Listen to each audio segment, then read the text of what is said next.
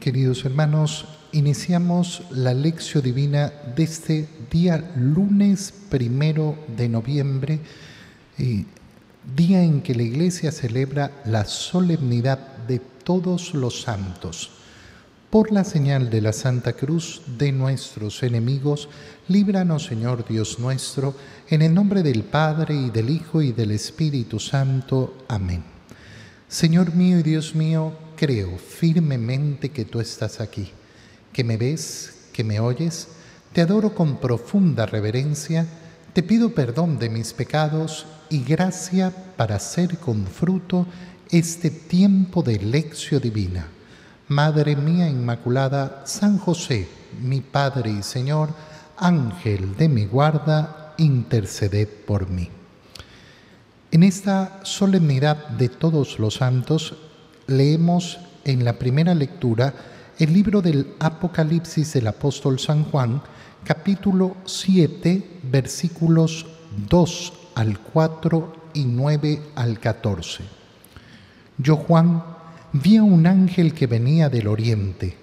Traía consigo el sello del Dios vivo y gritaba con voz poderosa a los cuatro ángeles encargados de hacer daño a la tierra y al mar.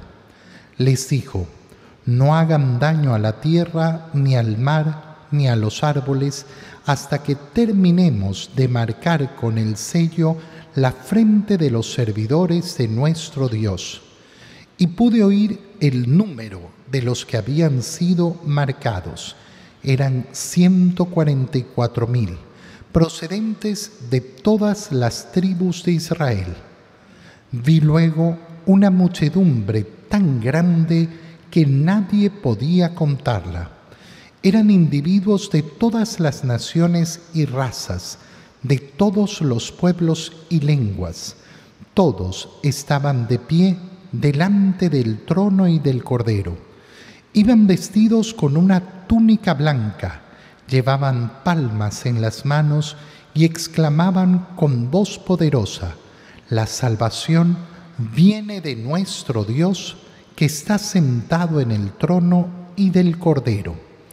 Y todos los ángeles que estaban alrededor del trono, de los ancianos y de los cuatro seres vivientes, cayeron rostro en tierra delante del trono y adoraron a Dios diciendo, Amén. La alabanza, la gloria, la sabiduría, la acción de gracias, el honor, el poder y la fuerza se le deben para siempre a nuestro Dios. Entonces uno de los ancianos me preguntó, ¿quiénes son y de dónde han venido los que llevan la túnica blanca? Yo le respondí, Señor mío, tú eres quien lo sabe. Entonces él me dijo, son los que han pasado por la gran tribulación y han lavado y blanqueado su túnica con la sangre del cordero. Palabra de Dios. En ese día en que la iglesia celebra esta solemnidad tan grande, tan importante, tan bella, la solemnidad de todos los santos, Iniciamos leyendo el libro del Apocalipsis en esta escena tan maravillosa porque es el día del juicio, el día en que efectivamente se abren de par en par los tesoros del cielo para ser creada esa nueva tierra, esos nuevos cielos, para llegar en definitiva al paso último de la existencia, que es la participación de la eternidad con nuestro Señor. Yo, Juan, vi un ángel que venía de oriente y traía consigo el sello. Son las primeras palabras que escuchamos. Y aquí la palabra clave es sello. El sello con el cual serán sellados los elegidos. Por eso la iglesia, cuando nos explica los sacramentos, nos habla de sacramentos que entregan ese sello sacramental. ¿Qué significa el sello? Aquello que marca, que deja una marca. Bueno, hay tres sacramentos que dejan una marca en el alma y la iglesia dice una marca indeleble que nadie puede borrar. El sello sacramental, en el caso del bautizo, la confirmación y el orden sacerdotal. Por eso son sacramentos que jamás se repiten. Yo una vez que he sido bautizado, soy bautizado, no tengo que ser bautizado nunca más. No existe eso de, ah, no, es que ahora sí, cuando yo estoy grande en conciencia, voy a ser bautizado. No, he sido bautizado, he sido marcado con el sello. Lo mismo el día de mi confirmación y lo mismo en la condición para los sacerdotes que han recibido ese sello sacerdotal que los convierte en sacerdotes junto con Cristo por toda la eternidad. Y entonces se habla de esos elegidos que son marcados por el sello y que son los servidores de nuestro Dios. San Juan da un número. Habían sido marcados 144 mil procedentes de todas las tribus de Israel.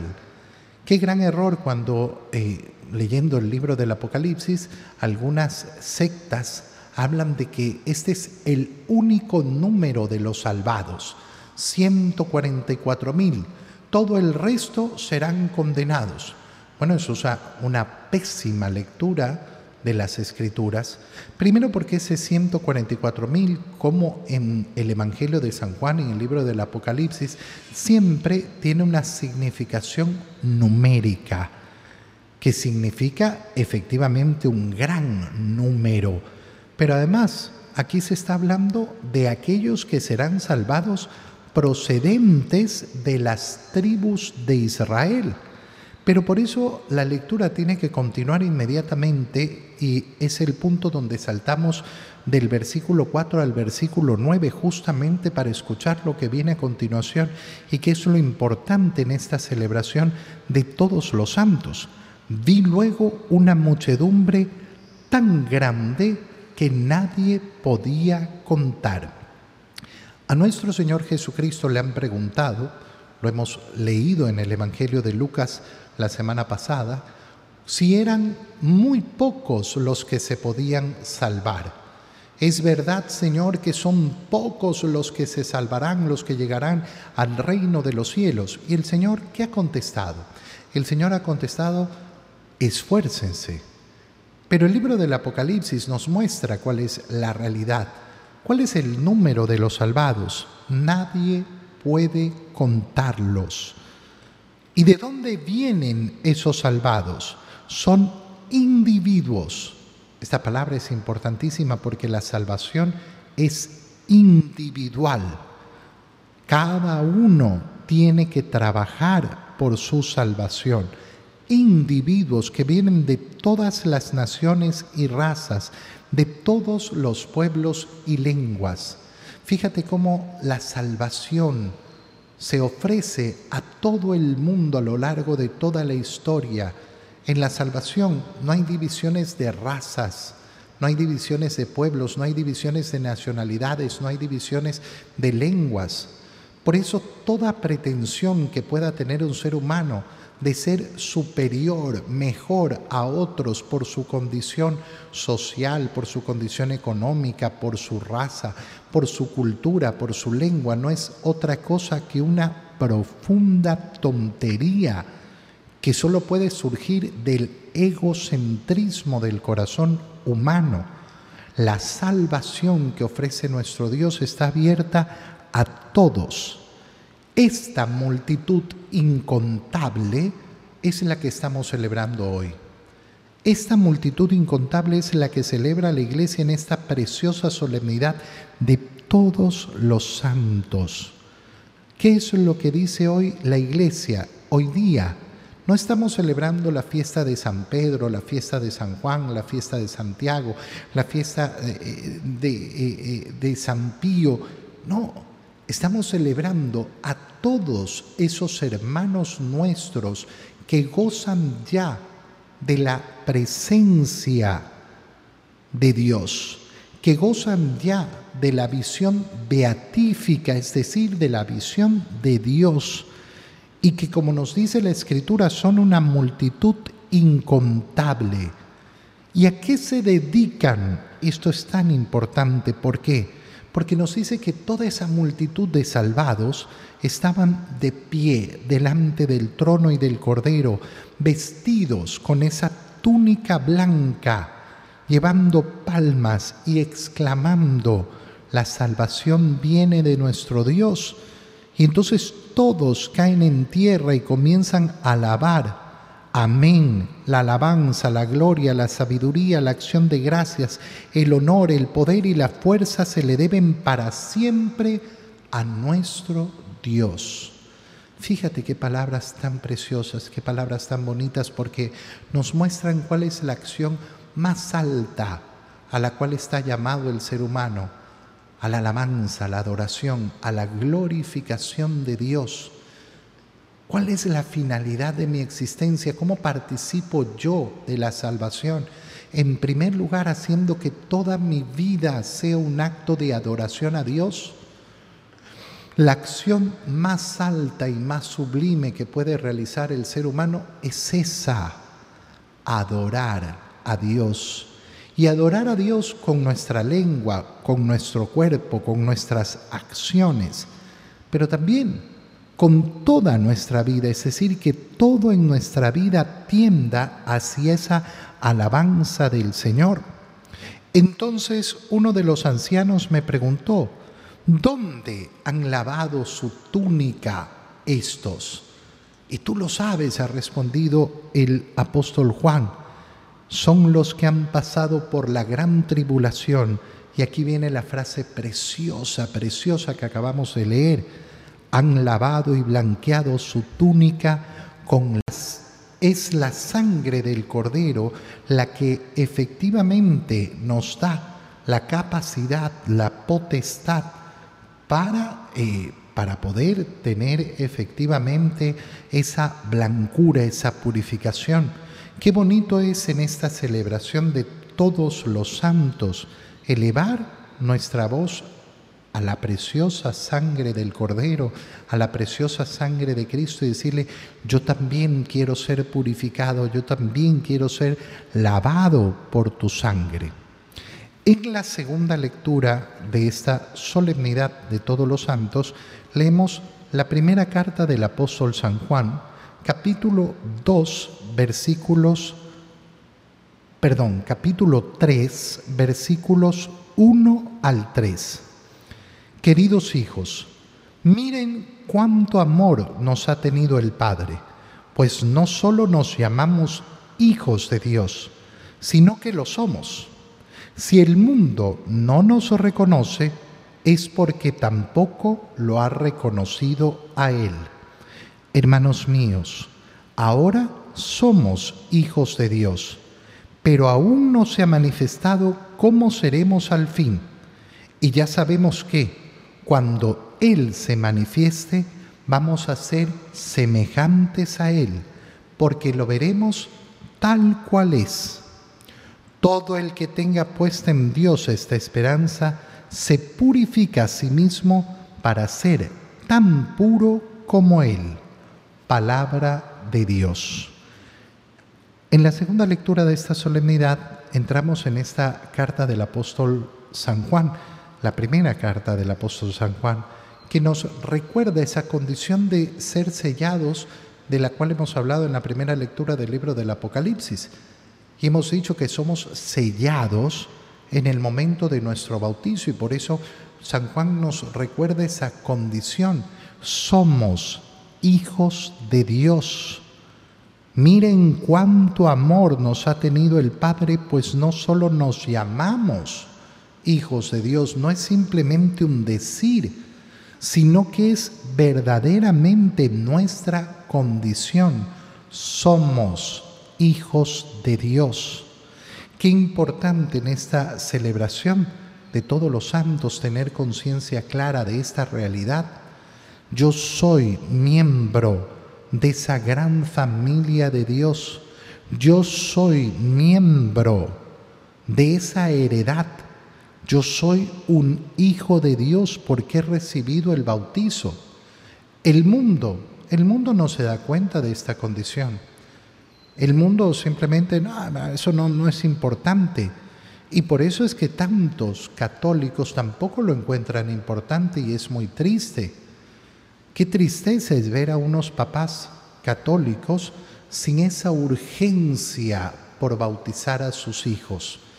Qué verdadera pena y qué sufrimiento que causa ver cómo los papás encuentran excusas para no bautizar a sus hijos.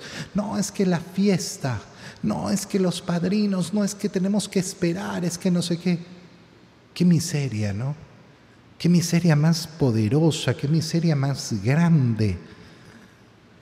Tener en tus manos la posibilidad de convertir a tu hijo en hijo de Dios y no dárselo por llenarse la cabeza de tonterías, por dejar que la vanidad de este mundo sea la que gobierne mi mente.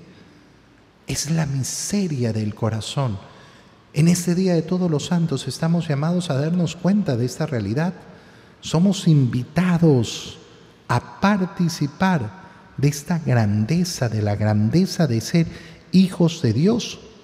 Ahora somos hijos de Dios, pero aún no se ha manifestado cómo seremos al fin. Es decir, no vivimos en la realidad última y qué bonito es recordar esto también en esta celebración de todos los santos. No estamos en la etapa última. Este mundo, esta vida, son solo la temporalidad.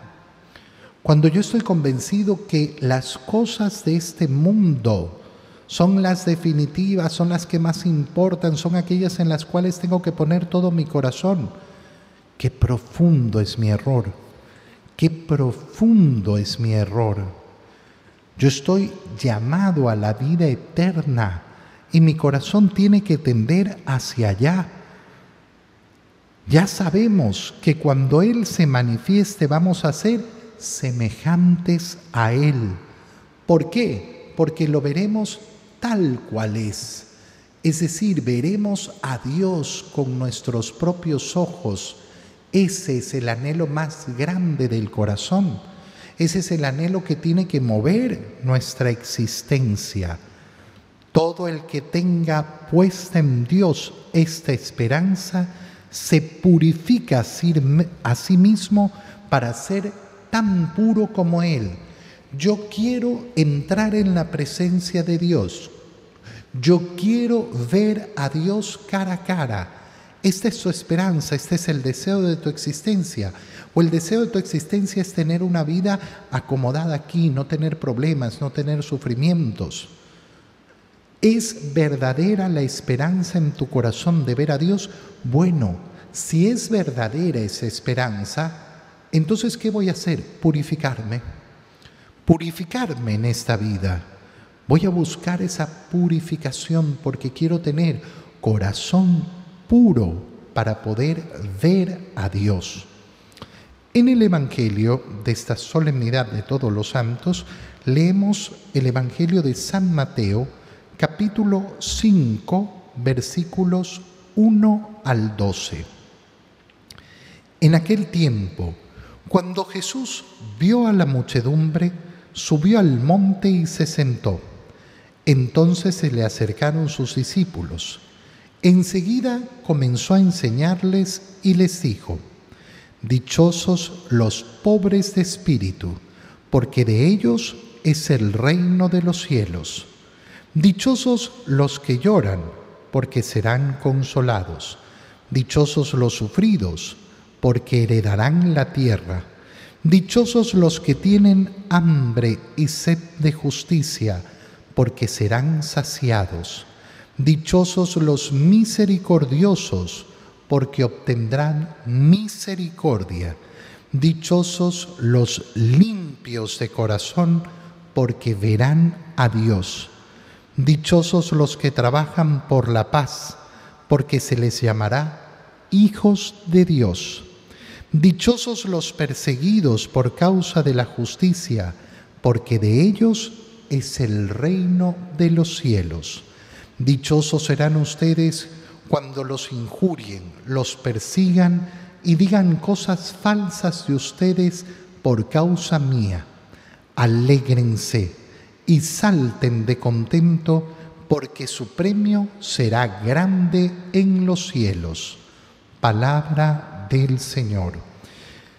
Mira cómo en esta solemnidad de todos los santos se nos ofrece justamente el fundamento de la fe cristiana. El fundamento de la fe cristiana está justamente en las bienaventuranzas. ¿Por qué digo el fundamento de la fe cristiana? Porque la fe cristiana es el camino de Cristo y el camino de Cristo es un camino de revelación, un camino que nos conduce a la verdad, el camino que nos conduce a la luz de la verdad. Y aquel que quiere caminar el camino de la luz de la verdad, tiene que salir de las apariencias de este mundo. ¿Cuáles son las apariencias de este mundo? Que la dicha está en las cosas de este mundo, que la dicha está en las cosas que este mundo llama dichosas. Estar bien, tener prosperidad, tener salud, no tener problemas, tener bienestar en este mundo. Y el Señor Jesucristo nos dice, sal de esa mentira. Sal de esa mentira, ¿por qué?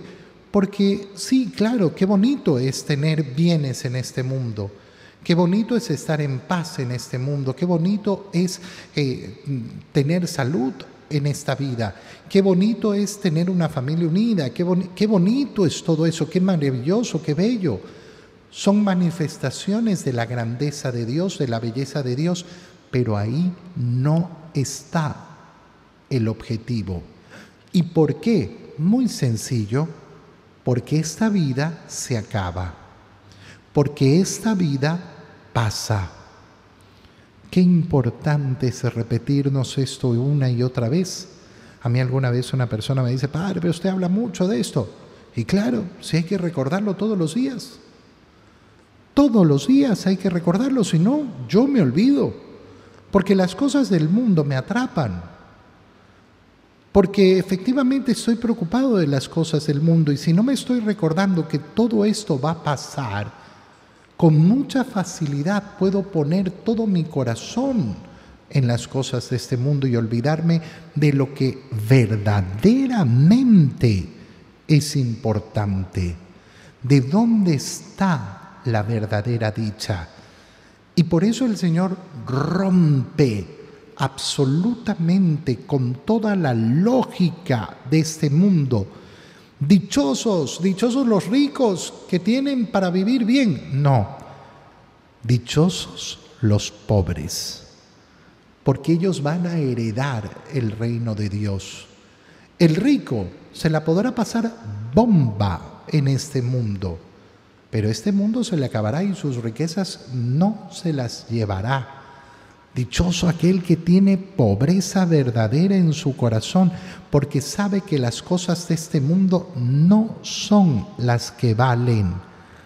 Dichoso, dichoso aquel que no tiene ningún sufrimiento y que no tiene que llorar.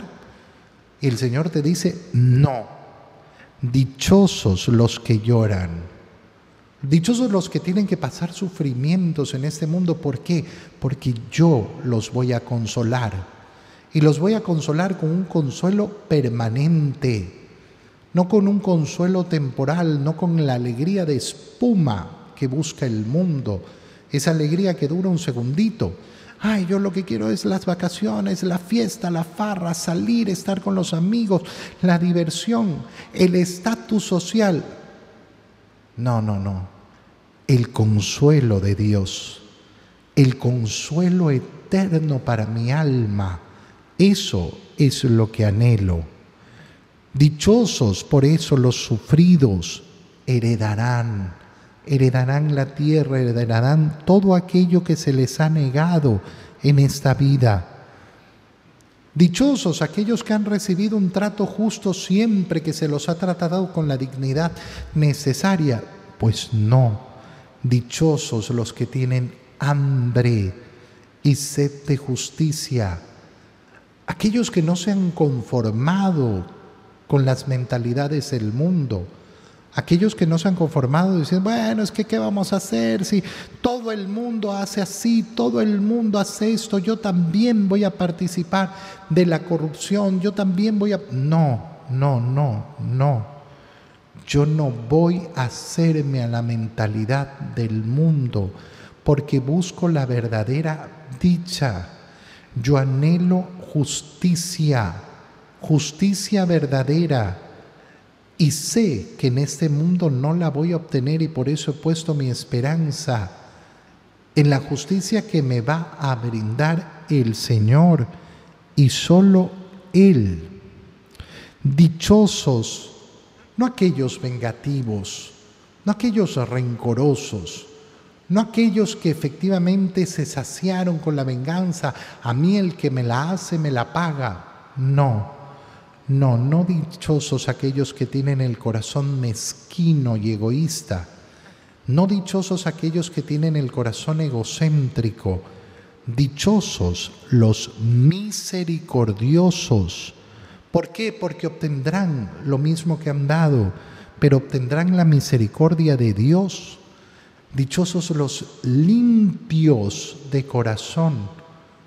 Y aquí viene aquello que veíamos en esa eh, en, esa lectura del Apocalipsis y en la lectura de la primera carta del apóstol San Juan, porque verán a Dios. En este día en que celebramos a todos los santos, ¿qué pedimos al Señor?